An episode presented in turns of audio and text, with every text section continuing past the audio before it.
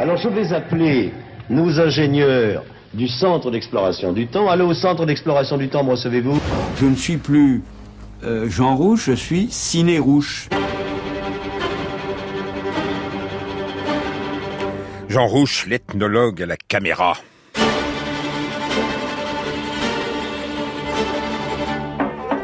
Je m'approche et l'on entend crier La viande, la viande. Courez la hyène, voilà la viande. Père de sorciers, grand-père de sorciers. Les dieux maintenant attendent les sacrifices. Et moi, j'aurais dû continuer à filmer, mais j'ai voulu faire un film et je me suis éloigné lentement pour voir ce que voyaient les enfants des écoles, cette petite place du village au dernier rayon du soleil où, au cours d'une cérémonie furtive, les hommes et les dieux parlaient des récoltes à venir.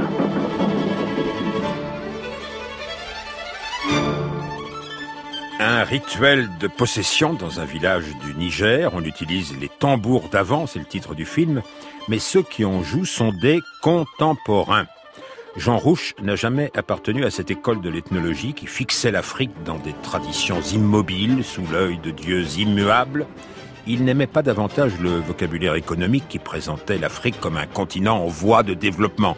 Non, il utilisait le simple vocabulaire d'aujourd'hui dans l'attente des récoltes à venir. L'ethnologie, telle qu'il la pratiqua, tirait son originalité de l'usage qu'elle faisait de la caméra.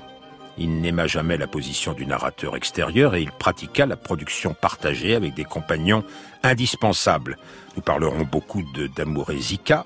C'était un pêcheur sorco en rupture avec l'école. Il fut son interprète, le personnage principal de nombre de films, notamment de ceux tournés en Europe. Il faut voir Damouré dans une gondole, se demandant si les Vénitiens ne sont pas fous à s'obstiner à vivre dans l'eau alors qu'ils ne sont pas nés poissons. Ethnologie partagée, ethnologie renversée. Rouche préparait toujours les récoltes à venir. Aux quelques 140 films qu'on lui connaissait à sa mort, il faut ajouter tous ceux qui restaient à l'état de roche dans des boîtes. Un malencontreux accident de voiture au Niger, toujours, en 2004, a barré sa route. Il aurait pu continuer toujours et toujours, comme son vieil ami Manuel de Oliveira, qui tourna bien au-delà de ses 100 ans. Il lui disait d'ailleurs, le plus important, ce n'est pas le film, le plus important, c'est que celui-ci donne naissance à d'autres films, les récoltes à venir. La marche de l'histoire. Jean Lebrun sur France Inter. Laurent Pelé, bonjour. Bonjour. Vous êtes euh, animateur l'année durant du Festival international de cinéma ethnographique, appelé Jean Rouche. Jean Rouche que vous avez rencontré et il y a bien des années, quand vous étiez jeune étudiant en archéologie africaine, un peu désœuvré peut-être? Un peu désœuvré effectivement à ce moment-là. Il fallait que je rebondisse, que je trouve une solution parce que bah, l'archéologie africaine était un peu abandonnée hein, par les instituts. Et euh, un jour, en discutant avec euh, un de mes professeurs en archéologie, il me dit mais euh, Jean Rouge, tu connais Jean Rouge? Je dis oh, un peu, oui, je connais un peu ses films. Eh ben il me dit il faut que tu ailles le voir. Donc il a appelé Jean, et puis deux jours après, j'étais avec Rouche à son café, le Bullier. Et là, tout de suite, il m'a dit, pour bien s'entendre, il faut que tu me tutoies. Hein et ça a été difficile, hein, je dois dire que c'était pas simple. Et moi, j'avais lancé un pari un peu fou, c'était de voir tous ses films. Alors, euh, il m'a dit d'accord, on y va. Et je me suis retrouvé dès l'après-midi avec Françoise Foucault, son assistante, euh, devant des tonnes de films. Je savais pas lequel choisir. C'est lui qui a pris le premier. C'était accès libre chez Jean Rouche. Ah, toujours. Ouais. Le comité du film était toujours ouvert. Euh, Dites-moi quand avez-vous découvert ces photographies? Parce que il a été photographe et photographe avant d'être en Afrique, en France. On voit des, des photos de Yannick Bellon dont il était amoureux dans les années 1940. Ils se sont quittés après, mais retrouvés dans une passion commune, le cinéma. Tout à fait. Alors les photos, bah, je, je les ai découvertes. Euh à, au, toujours au comité du film, euh, par une journée un peu sombre, en ce sens où euh, elles avaient été rassemblées par des techniciens du musée et elles devaient être envoyées à la poubelle. Donc, euh, on a regroupé tout cela euh, avec Françoise Foucault et euh, Jean arrivant l'après-midi, parce qu'il arrivait toujours l'après-midi. Hein, il était jamais là le matin au comité. Et en arrivant, bah, je lui dis, ben voilà, il y a tout ça, qu'est-ce qu'on peut faire et tout. Il me dit, ça t'intéresse? Je lui dis, bah oui, évidemment que ça m'intéresse. Travaillons déjà sur les sons rails, hein, là où il était. Et euh, il me dit, ben vas-y, fais fait le travail. Et ensemble, on a passé euh, des semaines, des mois, euh, trois ans à légender, à, retrouver euh, les informations à, à, travers ces carnets de terrain, à travers des articles aussi, parce qu'ils les avaient pas mal publiés. Et euh, notamment, il y avait tout un ensemble de photos extraordinaires, comme vous le disiez, avant l'Afrique. Hein, il a été un photographe hors pair dès l'adolescence. Et son aïe, Niger. Euh, on va les retrouver dans, un autre pays que le leur, euh, émigré dans un film euh, sur lequel on va s'arrêter un instant. C'est presque le dixième film, on est en 1954, de Jean Rouche. Nous sommes dans ce qui s'appelle maintenant le, le, Ghana, on est un petit peu avant l'indépendance de l'Afrique anglophone comme de l'Afrique francophone dans les faubourgs d'Accra, la capitale, un rituel de possession encore un rituel de possession chez, un prêtre. Et euh, Jean Rouge va entrer dans la cérémonie qui consiste euh, à voir des hommes trembler de, de, plus en plus parce que des génies les possèdent, les génies Aouka, qui sont si puissants qu'ils peuvent faire braver aux hommes qu'ils habitent tous les interdits. Les hommes attendent. Ce qu'ils attendent, c'est un chien. Pourquoi un chien Parce que justement, c'est un interdit alimentaire total. Si les Haouka tuent et mangent un chien, ils montreront qu'ils sont plus forts que les autres hommes noirs ou blancs. On prépare les fusils, les écharpes rouges de commandement. Et tout est rassemblé autour de l'autel du sacrifice.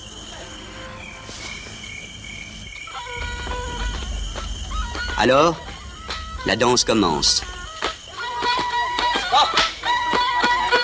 C'est Muntieba qui ouvre la danse, car il faut que tous les Haouka soient possédés.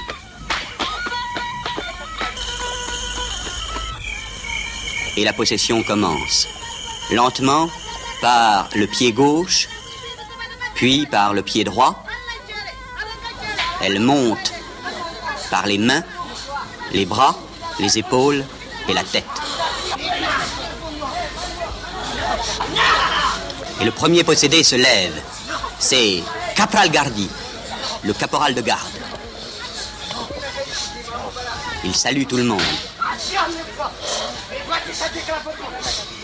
Puis, il demande du feu. Du feu pour se brûler, pour montrer qu'il n'est plus un homme, mais un haouka. Alors il entre, Jean Rouche, dans le, le, processus. Ça, dure très peu de temps. Le tournage de cette séquence, l'essentiel des maîtres fous, c'est une journée. On peut pas rejouer. C'est du cinéma vérité. C'est du cinéma vérité. C'est la vérité de Jean Rouge au cinéma. Hein, c'est surtout ça. Euh, c'est ce qu'il veut montrer de ce rituel des Aouka, qui sont ces génies de la force, ces génies de la modernité et ces génies du monde colonial. Et euh, là, euh, Jean se met au cœur du rituel, de l'espace déjà euh, où a lieu la cérémonie, et il va à la recherche avec sa caméra de chacun des participants au rituel. Alors ce sera gonflé, c'était du 16 mm en 35, c'est monté, c'est monté, parce qu'il n'y a pas que cette séquence, et celle-ci est peut-être montée elle aussi toutes les séquences, effectivement, il y a un gros montage dans ce film parce que euh, il y a une journée de tournage du, rituel, mais il y aura aussi d'autres euh, moments qu'il va ajouter au film et qui va euh, inclure dans la cérémonie. Il va chercher à faire lien entre ce qui se passe au moment du, du rituel des Aouka et ce que ça représente symboliquement par rapport au monde de l'administration coloniale, notamment britannique. Alors il y a le jour, il y a le lendemain, où il va retrouver les protagonistes de la cérémonie. Le lendemain, nous sommes allés voir les Haouka à Accra. Et en voyant ces visages souriants, en apprenant que ces hommes sont peut-être les meilleurs ouvriers de l'équipe des Waterworks, en comparant ces visages avec ces visages horribles de la veille, on ne peut s'empêcher de se demander si ces hommes d'Afrique ne connaissent pas certains remèdes qui leur permettent de ne pas être des anormaux, mais d'être parfaitement intégrés à leur milieu, des remèdes que nous, nous ne connaissons pas encore. Alors ils sont dans un milieu historique. Ces gens qui ont été possédés la veille, ce sont d'ailleurs des travailleurs immigrés d'un autre pays, le Niger, qui viennent au Ghana. Tout à fait. Et d'ailleurs, ils ont un nom, on les appelle les Abramas. Hein, ce sont des gens qui viennent pour euh, parfois de courtes périodes ou pour des périodes plus longues sur euh, la Gold Coast, comme s'appelait le Ghana à l'époque, et euh, ils travaillent aussi bien dans les mines, aussi bien dans les ports comme docker, hein, aussi bien comme dans les travaux publics, et en fin de compte, c'est le prolétariat qui est en train de filmer Rouge d'une certaine manière. Et tous ces, ces représentent une hiérarchie coloniale. On a le gouverneur, on a l'adjudant-chef, euh, on a euh, aussi euh, la femme du médecin. on a aussi le conducteur de locomotive. Donc c'est la modernité, ce sont les machines, c'est le monde du bruit aussi. Et tout ce monde-là influe à la construction de, des génies Aouka, de chacun des personnages. Interprétation a posteriori par Jean Rouche. La première diffusion du film bah chez vous, au musée de l'homme, non? Exactement. Euh, ayant provoqué des remous, beaucoup de remous en 1955, euh, lors de la première semaine du film ethnographique. Jean Rouche présente son film. À l'époque, euh, il était muet, donc euh, Jean faisait le commentaire au micro. Et dans la salle, c'était plein de remous, notamment de la part de ses professeurs en ethnologie. Et parmi ses professeurs, le grand maître pour lui, Griol. Griol était rouge, rouge, rouge, les noirs étaient gris, gris, gris. Et puis, euh, moi, je me retrouve avec ce film qu'on me demandait de détruire. Les, Africains ne pouvaient pas supporter qu'on montre un sacrifice de chien sanglant. Ça voulait dire vous êtes des sauvages. Et les Blancs ne pouvaient pas supporter leur image, après tous les maîtres fous. C'était ces gens-là. C'est à ce moment-là que j'ai appelé le film Les Maîtres Fous, avec le jeu de mots qui voulait dire ces gens qui sont maîtres de la folie, mais ces gens dont les maîtres sont fous, c'est-à-dire nous. Et c'est vrai, c'est notre portrait. Mais ce que je peux dire, c'est qu'aujourd'hui, les mêmes Africains qui le rejetaient euh, considèrent que c'est peut-être le seul document que l'on ait sur l'époque coloniale, le seul qui montre comment des Africains pensaient cette période coloniale en la jouant. L'ethnologue et la caméra en situation coloniale. Mais là, on parle d'interprétation. Parlez-nous d'équipement aussi, euh, Laurent Pelé, parce que c'est important de savoir avec quoi il tournait. Alors là, c'est une caméra 16 mm.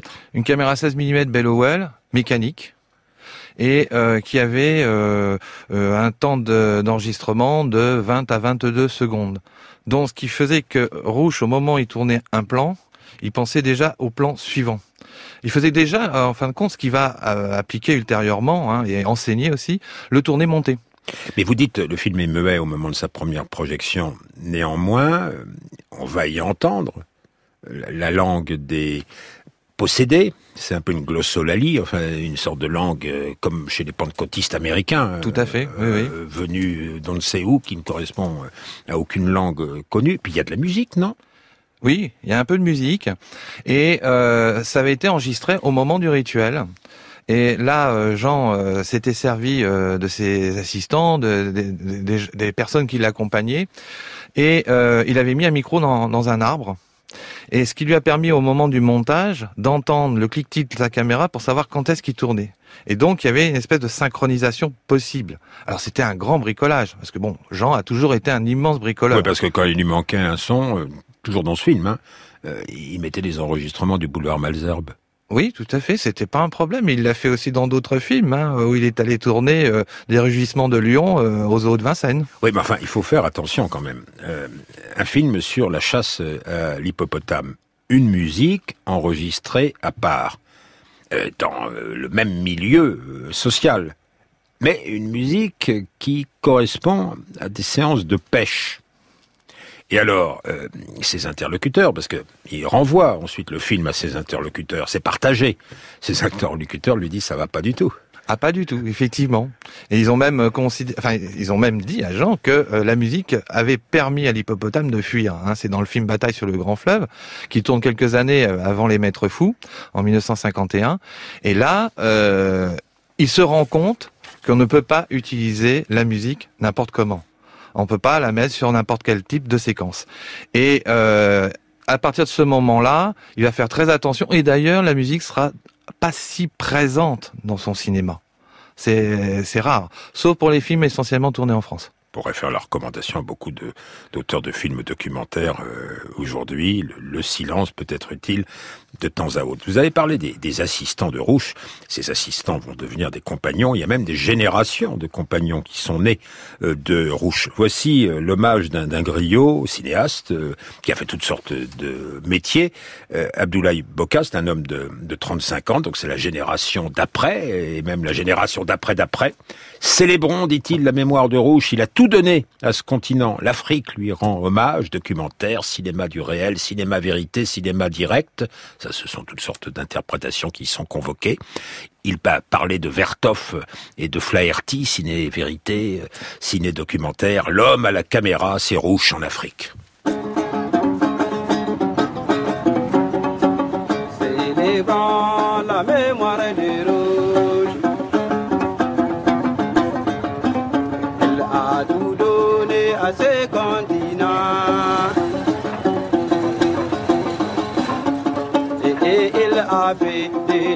Sa patrie. C'est pourquoi l'Afrique lui rend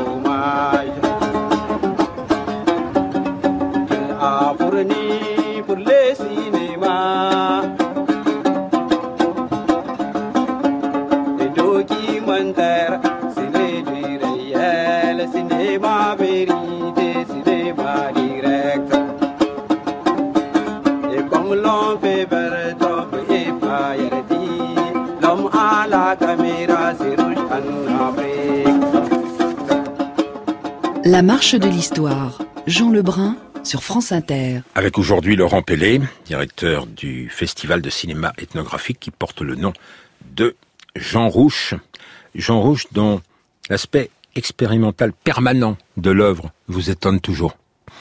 Si, on continue à parler du, rapport entre les blancs et les noirs, de l'anthropologie partagée, euh, une expérimentation, un, lycée euh, en 59, quelques années donc après l'indépendance, tout de suite après l'indépendance, en Côte d'Ivoire, à, Abidjan, il y, a, une gamine qui, qui vient de Paris, elle dit c'est, c'est bizarre la classe de première, là il y a une barrière qui sépare les élèves noirs et les élèves blancs. Alors peut-être avec l'aide de Jean Rouge, elle va lancer une expérimentation, quelque chose sur la table qui va provoquer beaucoup de désordre d'ailleurs. Oui, beaucoup de désordre parce qu'en fin de compte, Jean va vouloir associer euh, donc ses étudiants euh, ivoiriens avec ses étudiants euh, métropolitains et euh, de d'expérimenter la constitution d'un groupe à partir de quoi ce groupe peut euh, se réaliser, à partir de quoi il peut se fédérer. Et Mais en clair, Laurent Pelé Nadine dit bah tiens, on pourrait faire une surprise partie, puis on inviterait les Noirs. exactement. Et alors ça, c'était une grande nouveauté, notamment au cinéma. Mais ça se passe bien. Ça se passe très bien. Nadine passe une très bonne soirée. Et euh, néanmoins, euh, par la suite, euh, bah, on s'aperçoit qu'il y a des dissensions entre les uns et les autres, que parfois le racisme pointe son nez, que les ententes, ben, elles se créent, puis après elles se délient. Et en fin de compte, Rouge fait un, cinéma expérimental sociologique. Déjà, ça, annonce certains des films qui euh, euh, tournera ultérieurement. Mais l'expérience, il l'avait déjà tenté avec un film deux ans avant qui était Moins noir qui était un film aussi sur les migrants, euh, son rail, mais là, à Abidjan. Oui, mais maintenant, si on fait l'expérimentation de l'autre côté de la Méditerranée, en France, par exemple, euh, ça va s'appeler, ou on peut l'appeler l'ethnologie renversée. Il faudrait que vous nous disiez un mot de Damouré Zika, que vous avez déjà euh, cité. Compagnon indispensable. Indispensable, qui est là du dès la première année de présence de Jean euh, au Niger, en 1941, et jusqu'à sa mort, euh, au moment de l'accident, Damoré était dans, dans, le véhicule. Et euh, Zika euh, était un, un jeune lycéen qui n'aimait pas beaucoup l'école, hein, qui était vraiment en rupture même scolaire. Et en rencontrant Rouge, ils échangent sur quoi sur la possession, ils échangent sur les, rituels, et d'autant plus que la grand-mère de, de Damouret était euh, une, la principale prêtresse euh, du bief de Niamey. Et avec Damouret, euh, ça va être nombre de, de, de, missions scientifiques en tant qu'interprète en tant qu'assistant pour les tournages, en tant que fixeur pour trouver certains informateurs. aussi, Damouret fournissait des indications de lieux pour pouvoir aller faire des enquêtes. Donc c'était vraiment l'homme indispensable et l'homme de l'amitié aussi. C'est que entre Rouge et lui, c'est plus de 70 ans, en gros, d'amitié, de rencontres et de voyages. Plongeons-le maintenant en France, un voyage d'un type inédit en 1969. Euh, Damouret est euh, censé, avec des amis, avoir fondé une société à Niamey qui s'appelle Petit à Petit, c'est aussi le titre du film, et cette société cherche à construire des gratte-ciel à Niamey sur le modèle des grands immeubles, les immeubles de grande hauteur parisiens. Et euh, Damouret vient donc s'informer à, Paris, puis il envoie des sortes de, lettres persanes dans son pays, et puis il se livre aussi à des, explorations, on peut dire ethnologiques. On a toujours montré des blancs qui allaient voir ailleurs, et notamment des gens d'autres couleurs. Enfin, euh, par exemple des noirs, vont, raconter euh, Paris et la France. Monsieur, s'il vous plaît, je fais de l'ethnographie, je suis étudiant, il me manque une mesure pour avoir mon diplôme, s'il vous plaît, monsieur. Je peux prendre vos mesures? Ah, Très gentil, vous êtes un bon garçon. Pourquoi vous faites ça? Eh bien, je fais ça surtout parce que les Parisiens ne sont pas sous-alimentés, c'est pour voir le bois, monsieur. Ah bon? Voilà, voilà, voilà, voilà, voilà. Vous êtes magnifique, vous êtes assez gros, très bien. C'est parfait. 32, 42, 27, 54, 18, 17, 16. Mais en réalité, ces Parisiens ne sont pas beaux. Hein. Ils sont trop. D'abord, ils sont trop petits, puis ils ne sont pas tellement gros. Ils sont vilains, avec des, des grosses jambes. Ça ne vaut rien et ensuite d'inspecter les bouches des femmes pour compter le nombre de dents avariées, etc., etc. Tout à fait. Et là, Jean euh, euh, s'est servi de, d'Amouret avec l'improvisation, parce que l'essentiel des films, euh, tout fonctionne sur l'improvisation. Et Damouret ben, est un jeune étudiant en ethnologie et qui va à la rencontre des Parisiens pour étudier leur état de santé, en même temps pour s'amuser de Paris. Hein, et, et, de ses habitants. Et euh, il y a ce, ce, côté un peu euh, euh, amusant, amusé, euh, à, à, jouer euh, en permanence et à, à, donner, eh bien, en fin de compte, l'avis d'un Africain sur les Parisiens. Mais on est dans la rue, comme dans le cinéma contemporain de la nouvelle vague, avec du matériel léger. Toujours. Jean aura toujours tourné avec du matériel léger, du 16 mm. Il est très très peu passé au 35 mm. Et euh, avec le Nagra, euh, à partir du début des années 1960, euh, quand le son pouvait être synchrone. Et il avait son équipement idéal en fin de compte. Un Nagra pour le son, la caméra 16 électrique et des chargeurs de 10 minutes, donc pour pouvoir faire aussi du plan séquence. Quand on parle d'anthropologie on voit ce que c'est, mais la production partagée, il y a un contenu euh, financier euh, à ce concept? Oui, il y avait euh, Jean avait monté une, société, alors avec des statuts, paraît-il. mais néanmoins, cette société permettait à Jean de redistribuer ses droits d'auteur à chacun de ses amis et elle avait pour nom Dalaruta. Dalarou la, première année, puis après il y a eu Ta. Euh, donc euh, Da c'est Damouret, La c'est Lame, Rou c'est Rouge, Ta c'est Talou. C'est le quatuor que l'on va retrouver euh, dans un film comme Cocorico, Monsieur Poulet, qu'on va retrouver aussi dans Madame Lowe euh, en 1991. Voilà, c'est le quatuor qui se construit euh, au début des années 60 et qui va jusqu'aux années 2000 être ensemble pour tous les films. Cocorico, Monsieur Poulet, ça a à voir avec sa deux chevaux, non? Oui, bien sûr. Jean était un fanat de chevaux. Alors, puisqu'on parle d'automobile, il faut dire que il y avait de l'argent qui venait de certains producteurs de la nouvelle vague. Il pouvait aussi y avoir de l'argent de, des sociétés qui commercialisaient les véhicules automobiles en, Afrique. Exactement. Et alors ça donnait toujours dans le genre cinéma léger, mais au second sens du mot, ceci qui s'appelle foot girafe. C'est donc un match entre une girafe et des automobiles Peugeot qui va gagner.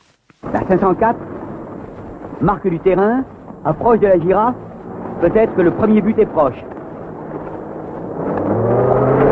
Nous sommes actuellement dans la 403 dans le terrain de gauche.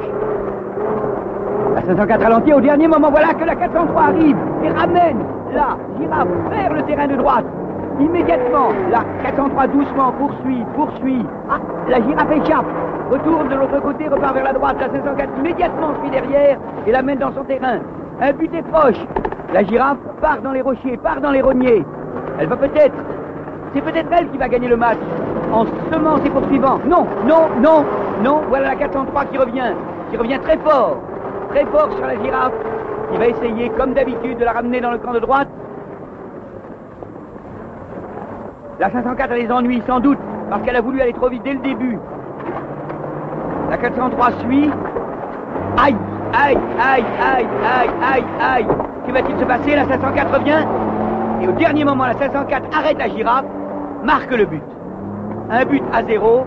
La 504 mène. Mais si je me souviens, c'est dans un véhicule Mercedes qu'il a trouvé la mort en 2004. Alors justement, après sa mort, l'important ce sont les films qui sont amenés par les, les films dans les boîtes, il y a encore beaucoup de, de films inachevés.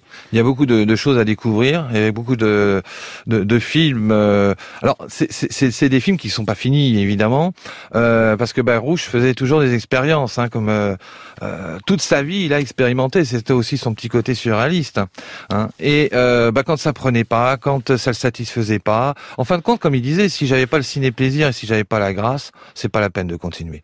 Mais néanmoins, pour euh, nombre euh, de cinéphiles, de chercheurs, de, passionnés de, de, de, Rouge, il y a encore un continent à découvrir, mais aussi euh, à travers tout son travail ethnologique dans ses carnets et dans ses photos. Merci à vous, Laurent Pellet. Que reste-t-il à découvrir? C'est la question pour finir. Alors, la découverte, c'est à la technique Stéphane Boja, Léa Polverini à la préparation, Audrey Ripouille à la réalisation. Et puis la découverte, ben, c'est la nouvelle saison de la Marche de l'Histoire qui va commencer dès ce lundi 27 août. Souhaitons-nous bonne rentrée.